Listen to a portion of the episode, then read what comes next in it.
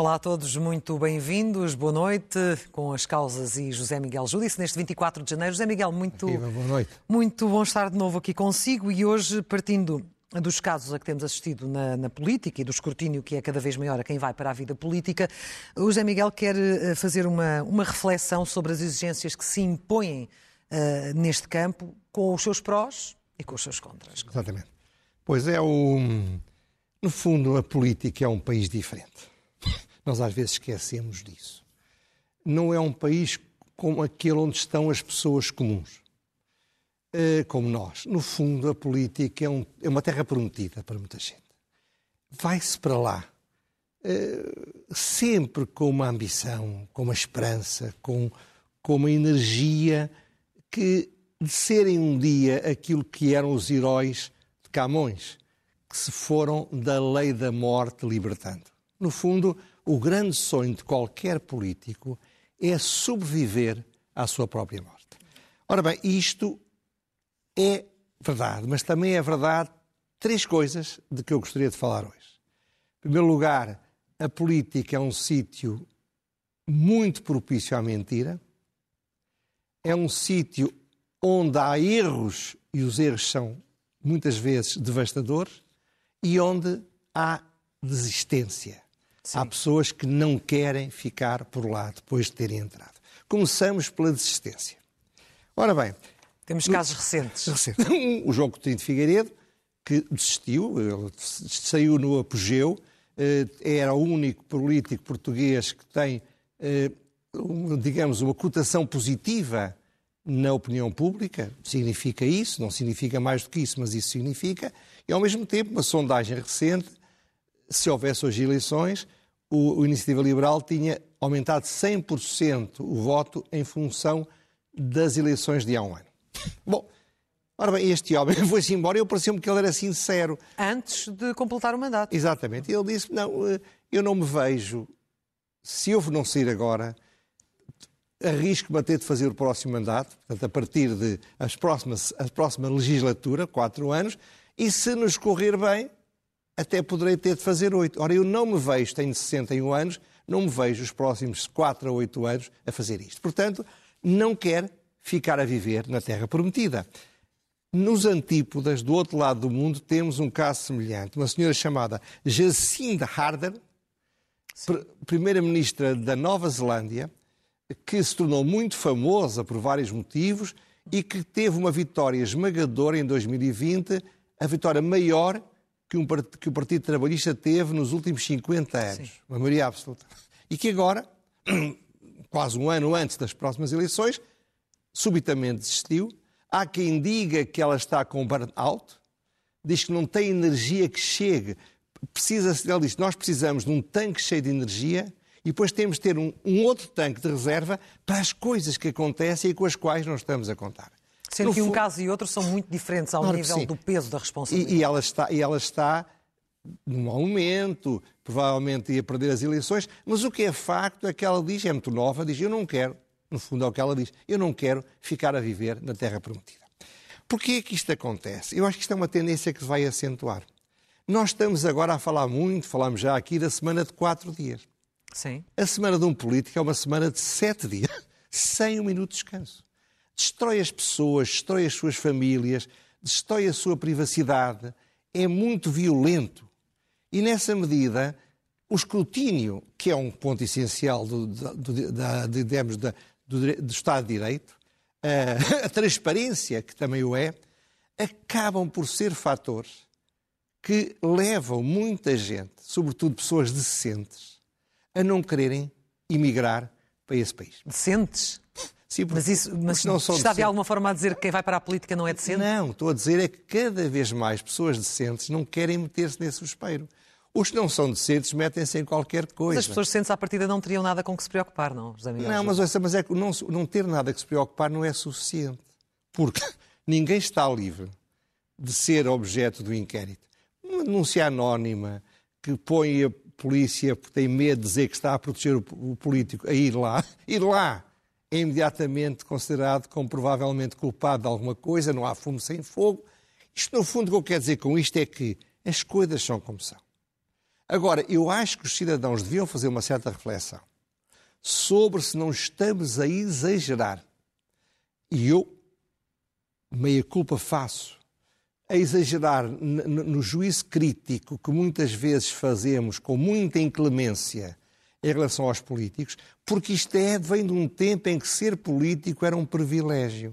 E, portanto, era a contraponto, de alguma forma, da força e da vantagem que tinham em ser políticos. Mas isso diz mais das pessoas ou diz mais dos políticos? Diz mais das pessoas, no que eu estou a dizer. Nós, eu acho que temos de ter uma reflexão. Sabe, as virtudes podem enlouquecer. Eu, eu falava disso a semana passada, já não lembro posto de quê. Eu acho que devemos refletir se não estamos a exigir demais àqueles que emigraram para a tal terra prometida, porque quiseram, ninguém os obrigou, mas o meu receio é que a tendência é que as pessoas desistam, a tendência é que as pessoas nem sequer queiram tentar, as pessoas apostem numa vida privada levada ao limite, possa prejudicar a boa governação. Pode ser que sim, pode ser que não. Mas agora, falando da desistência, há que falar dos erros que é outra característica. Errar é humano. Não, é. Os políticos Mas, também repare, podem errar ou, há, ou há erros imperdoáveis? Ora bem, os erros são imperdoáveis não, para os políticos. Porquê? Repare, os políticos estão sujeitos a uma tensão, a uma pressão, a uma necessidade de reação, às vezes, de forma quase instantânea. Costuma-se dizer que pecar por atos é muito mais fácil quando se está no mundo do que quando se é um ermita no meio dos desertos. Ah, sim. Em pensamentos pode ser diferente, mas em atos sim. Ora bem, o que é que acontece com os políticos? Eles sacrificam tudo ou muito para irem para esta terra prometida. Volto a dizer, ninguém os obrigou a fazer isso. Tentam se libertar da lei da morte. Tentam ficar para a história. Ora bem, quando há um erro, erro que, de acordo com a, com a, digamos, com a dominância da opinião pública em cada momento, passa a ser imperdoável, quando há esse erro, eles sabem que por causa de uma falha um dia, podem destruir anos de esforço para terem a tal entrada no mundo dos heróis. E nem sempre uma meia-culpa ou um banho de humildade chega nesse nem campo. sempre chega, porque às vezes chega, é verdade, mas por outro lado, nós também não queremos políticos fracos. Há um, há um conceito completamente estúpido que eh, um político tem de ser uma pessoa muito forte, quase róxio, frio, resistente a tudo. Isto é, tem de ser como nós não queremos ser. E, e acha como... que assumir os erros é uma fraqueza? É visto como uma fraqueza? É visto como fraqueza por muita gente. É visto como uma fraqueza. Mas seja como for, o que é que isto faz? Faz com que os políticos que querem ficar na história tenham uma tendência primeira muito natural para não fazer nada que possa correr mal. Se eles forem muito cautelosos, eles é muito menos provável que cometam um erro do que se forem pessoas que arrisquem, que vão ao jogo, que avancem com soluções que não são previsíveis, às vezes que pisem um bocado certas coisas que não deveriam ser pisadas, mas sem as quais muitas vezes não se consegue fazer mas nada. Mas é o contrário da própria ação política, isso é. é. a paralisação política. É a paralisação, é a tornar os políticos em políticos que são banais, incompetentes, que vão, vão com a maré, que se limitam a fazer aquilo que em cada momento as sondagens dizem que eles devem fazer. E, portanto, muitas vezes eles fazem coisas que não são aquelas em que acreditam muitas vezes afirmam coisas que depois se arrependem de ter afirmado, e é um erro. Estávamos há bocado a falar porque é que o António Costa disse que era preciso nacionalizar ou, ou, controlar a TAP, o Estado português. Disse Reverter a privatização, não? Era uma forma muito enfática, porque a opinião pública estava a dizer isso. Passado um ano ou passado dois, a opinião pública quer exatamente o contrário. Ele então vai dizer, vai-se privatizar 100% ele, de alguma forma, está a alterar um erro que cometeu. Um erro, um erro político, não é mais do que isso. Ora bem, outra alternativa para o político que comete um erro é, é isto, é tentar esconder o erro. É tentar fingir que não é um erro. É tentar salvar-se mentindo. Porquê? Porque como o foco da opinião pública e o foco da comunicação social e das redes sociais varia, como é normal, hoje é um tema, amanhã é outro, se eles passarem aquele momento dizendo uma mentira e não voltar a luz do farol a passar a, focar deles, eles safaram-se sem grande, sem grande problema. Por isso é que eu digo, do erro e da, e da tendência para considerar que o erro é imperdoável, nasce o terceiro problema do que eu queria falar hoje, que é a tentação da mentira. Vamos lá ver, comecemos por dizer que eles não têm só culpa. O sistema político, em qualquer parte do mundo, exige a mentira. Nós, os cidadãos, não queremos que os políticos que querem o nosso voto nos falem verdade. Queremos que eles nos digam aquilo que nós gostamos de ouvir e pensamos assim: se calhar não vai ser assim, mas é melhor votar neste, que ao menos diz que talvez faça isso, do que o outro mais sincero que diga que isso não é possível. Hum. Os políticos são, são, chamados muitas vezes a, a, a garantir o que não podem garantir, a prometer o que sabem que não pode ser realizado e, sobretudo, a atacar sem misericórdia as boas ideias dos seus rivais. Sim. Ora bem, isto cria uma atmosfera propícia a que eles se vão habituando à ideia de que a mentira no, na terra prometida onde estão situados não é como a mentira no mundo real das pessoas normais, das pessoas comuns. De alguma forma, cria-se uma segunda natureza em que vivem permanentemente com a mentira. Isto, esta propensão à mentira, torna-se endémica. De alguma forma, é como se, nesta terra prometida, neste mundo da política, os valores morais não pudessem ser idênticos, não pudessem ser iguais. Como se houvesse uma necessidade de não falar a verdade, hum. uma necessidade de enganar, porque isso é, é, o preço que se tem de pagar para, para, para, para fazer, para fazer ter um futuro. E o problema é este: é que se eu confesso um erro, estou na política e o erro é imperdoável, eu sou mandado para o deserto, saio da terra prometida e tenho de ir à procura de outra vida. Morri. Ora, se eu não disser a verdade, se eu mentir, talvez me safe. E se não me safar, também vou ter de atravessar o deserto, mas atravesso o deserto como, como, como se tivesse dito que tinha cometido um erro grave. O ponto aqui. Quando se diz que é preciso falar verdade aos eh, cidadãos, também se, está a, também se está a dizer uma mentira. É que nós temos a, na história exemplos de políticos que falaram verdade, é, mesmo em momentos muito é, difíceis. É, veja o caso do Churchill. Por exemplo? Hoje em dia, se um político dissesse assim, eu só tenho para vos oferecer, desculpem lá, votem em mim, eu só tenho para vos dar sangue, suor, suor, esforço e lágrimas.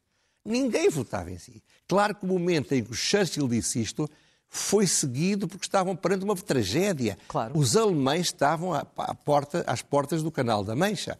Portanto, fora de situações de tragédias, nós preferimos que nos mintam.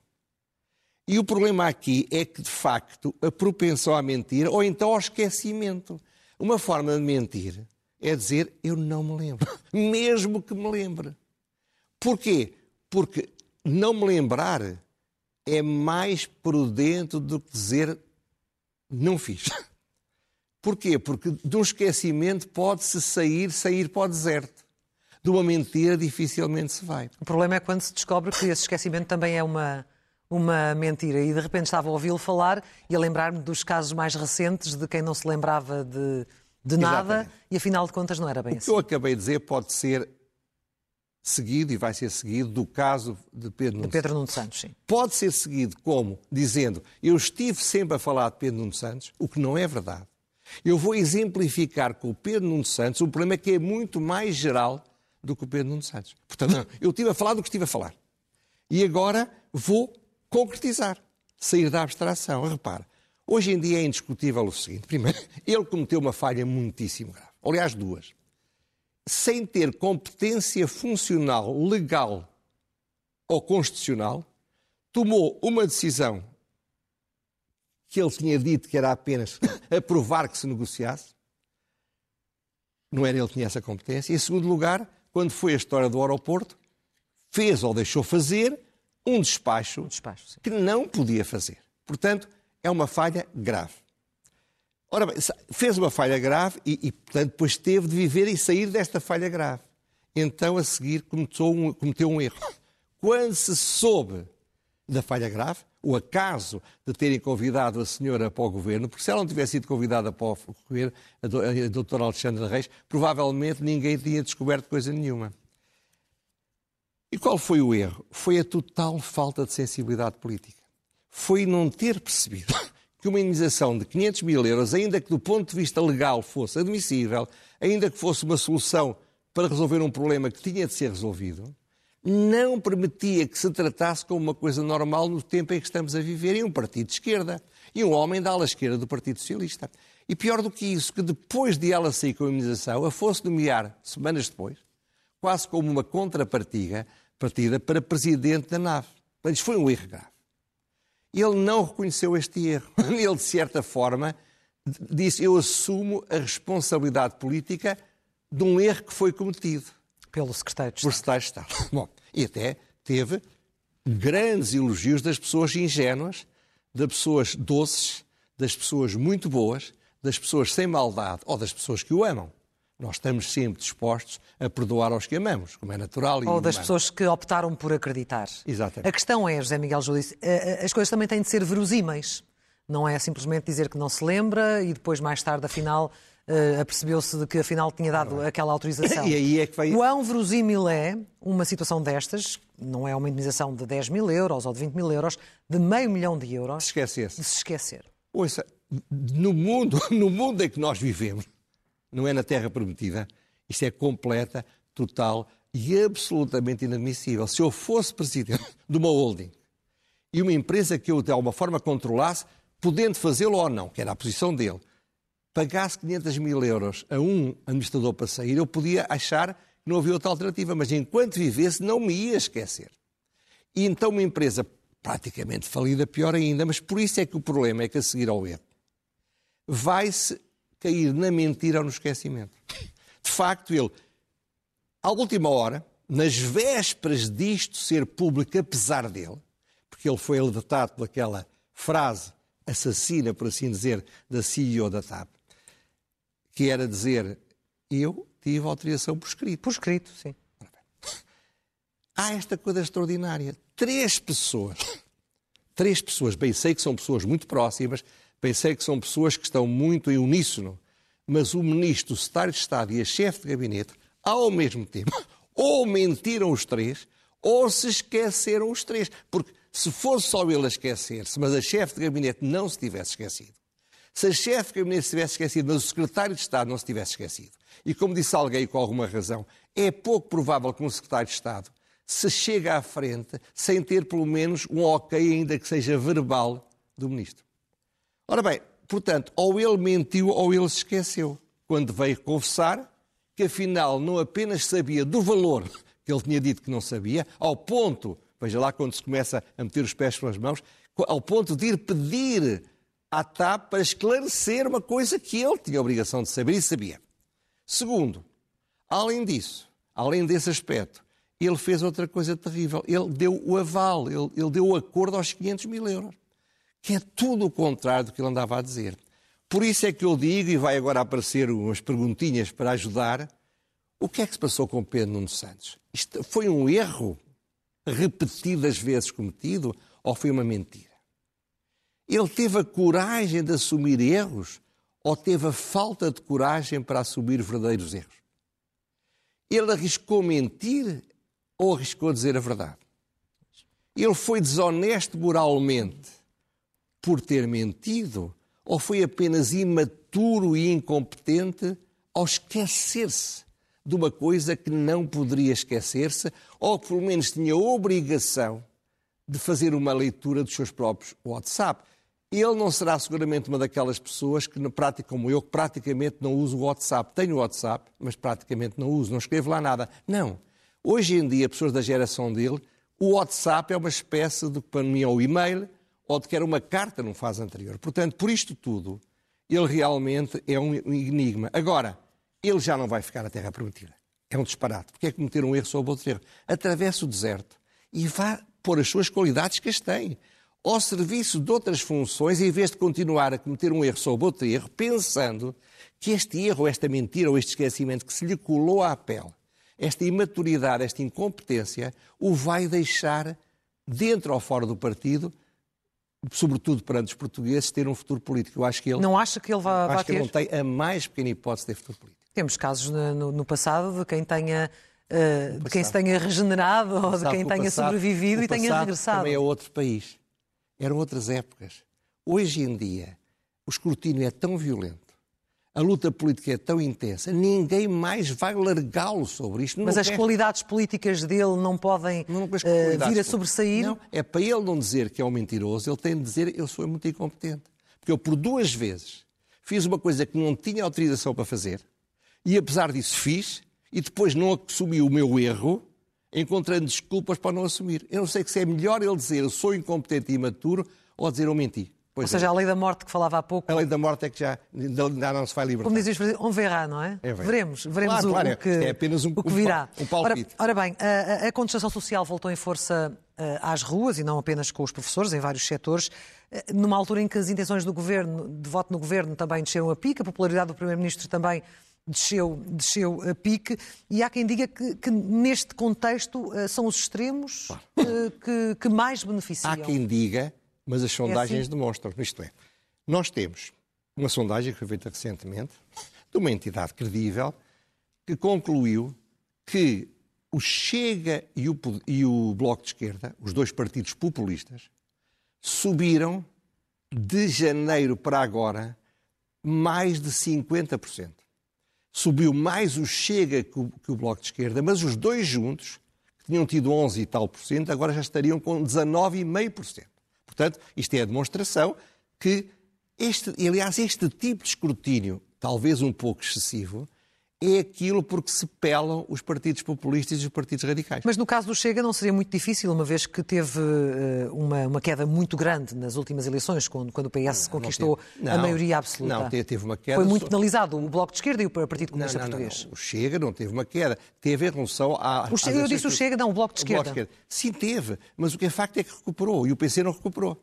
E o PC não. Porque o PC não é populista, percebe? Portanto, e por outro lado, há outra coisa muito curiosa que eu também ligo a isto, que é, soube-se, eu li isto no jornal, não foi muito divulgado, mas que as escolas privadas estão praticamente sem terem uma vaga para a próxima época. Isto é, como eu aqui disse várias vezes, quem tiver 10 tostões ao canto de uma gaveta vai buscá-los para poder pagar uma escola privada. E mais do que isso, vamos assistir à fuga dos professores do ensino público para o ensino privado, porque querem uma vida mais tranquila, mais sossegada, menos limitada na sua liberdade de ensinar. Ora bem, o que é que isto tem de comum?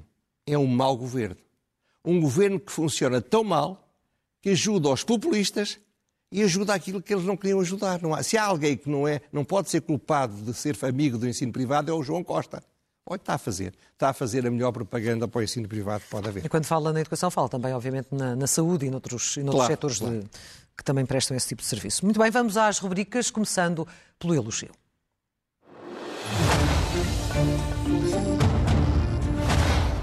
Que é? É ao Rui Moreira, porque teve muita coragem de enfrentar o tema da, do consumo de droga no espaço público perante legislação que foi muito saudada a nível internacional, mas que, no fundo, deixa pessoas que não têm a mínima capacidade de autodeterminação, que não têm as mínimas condições, a serem pasto do que nós vimos nas televisões a propósito do Porto. Ele teve coragem em dizer que, de facto, sem medidas sanitárias, sem medidas sociais e sem medidas de segurança securitárias, esta política não é admissível. Porque os efeitos são devastadores, não apenas para os, para os mais sofrem, são que vivem em condições subhumanas, em barracas ao frio, à chuva, mas perante as populações que sofrem de alguma forma os efeitos daquela, daquela droga a ser vendida ao, ao ar livre, etc. E isto também ajuda aos populismos. Portanto, eu acho que ele teve muita coragem e merece um elogio por isso. Ler-se é o melhor remédio.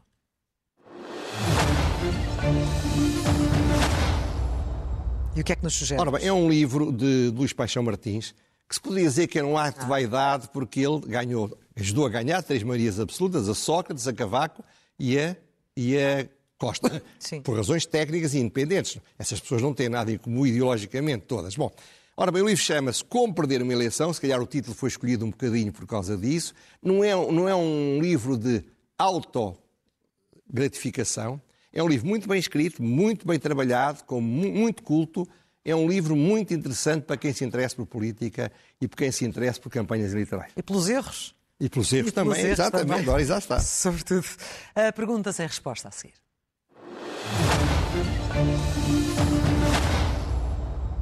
O Bloco de Esquerda percebeu, percebeu de onde é que vem o sucesso do Chega e, e, e está a copiar. Está a fazer, está a entrar numa vertente cada vez mais populista, naquela vertente de exigir coisas que se sabem que não são possíveis de ser obtidas. A última foi uma lei para proibir estrangeiros, porque os portugueses, se estiverem no estrangeiro, poderão ter uma exceção, proibi-los de comprar casa em Lisboa. Estrangeiros não residentes. Pois, já lá vamos. Ora bem, é a primeira pergunta, são as perguntas. Não há nenhum jurista lá no Bloco de Esquerda que pense nisto um bocadinho e faça algumas propostas. Repare, será que não percebem que esta lei não faz o que se quer? Porque como a residência não exige a propriedade, basta que um estrangeiro se torne residente em Portugal para, de acordo com a lei, já poder comprar uma casa em Lisboa. Terceiro, será que eles não sabem que o direito da União Europeia não permite discriminar estrangeiros? E estrangeiros da Europa são 430 milhões num país que tem 10 milhões. Ou será que eles sabem isso tudo e o que querem é fazer uma proposta que é tão irrealista que não passará em lado nenhum, mas que lhes permite dizer nós estamos a dar prioridade ao direito à habitação? Isto é, é mais uma pergunta que eu deixo. Mas sabe que é uma, um projeto de lei inspirado uh, naquilo que fez Trudeau no Canadá. Mas, mas, mas o Trudeau. Sendo claro. que é um governo liberal, não é nada, mas, não é nada extremista. não é isso, mas é que o Trudeau pode fazer isso. Em primeiro lugar, porque tem. Ou a Nova Zelândia, de que falou há pouco. Não, mas não é isso. O, tem, o Trudeau pode fazer isso porque não faz parte da União Europeia. Nós não podemos ceder sozinhos. Isso mas sabe é que, que há cada vez mais simpatia na Europa por este, por este, por este tipo de. Por isso é que os populistas, por isso é que os populistas o propõem. Eu não estou a dizer que não seja popular, o que eu estou a dizer é que é impossível. É essa a questão. Portanto, é falso. Portanto, é demagógico. Portanto, é assim que não se deve fazer a política. Mas não acontece apenas em Portugal. As Baleares também querem avançar com isso. Cara a cara, há mais populistas por esse mundo fora, não é só, não é só em Portugal, sabia? Veremos o que, é que, o que é que acontece, sabendo que, pelo menos na Nova Zelândia, o efeito, quando foi aplicado em 2018, foi contrário. É, não, não houve, de facto, uma, uma melhoria, antes, pelo contrário. Mas, nem, nem, nem, não teve efeito. Nem entrar por aí. Não teve efeito. Mas, de qualquer maneira, veremos também, como, como dizíamos há pouco, um verá. E, finalmente, a, a loucura mansa. Ora bem, se tivessem feito de propósito, não poderia ser pior. Estou a falar do Congresso Iniciativa Liberal, que foi objetivamente, eu não estou a dizer subjetivamente, foi uma vergonha. Não que os outros partidos não façam exatamente o mesmo, mas este, e bem, tinha uma estratégia de, de, de tentar demonstrar que era diferente dos outros. Tudo começou com o indiscutido Coutrinho. Coutrinho seria levado aos ombros, se quisesse ser candidato, a meter-se no meio da lama para um combate de lama. Ajudou ajudou à missa logo ao começo. Depois, a Carla de Castro, em algumas coisas, e seus apaniguados, a descobrirem na campanha eleitoral que estavam numa, numa, numa, numa, numa, numa espécie de ditadura ah, que faziam parte. Depois, a guerra civil verbal. Eu acho que isto eles estragaram em dois dias muito do que ganharam em três anos. Era uma faceta que não lhes conhecíamos, não é? Eu, eu, sou, eu, eu, acho que a política é assim também, mas, mas tenho pena que eles não tenham percebido. E agora o Rui Rocha que tem de apanhar os cacos todos e ou põe aquilo no teto, como, como se fazia antigamente com a louça da China quando, era, quando se partia, ou, ou então tem de colar aquilo com muito jeito e não vai ser fácil. Acha que pode virar-se contra eles? Ah, parece-me que sim, parece-me que sim. Mas posso estar enganado, como sempre. muito bem, José Miguel Judice. Foi mais umas causas consigo aqui. É sempre um prazer. Até à próxima Muito obrigado, mim também. Agora, até para a semana. Muito obrigada. Até para a semana. Segue-se agora um breve intervalo e depois está de regresso a edição da noite. Boa noite.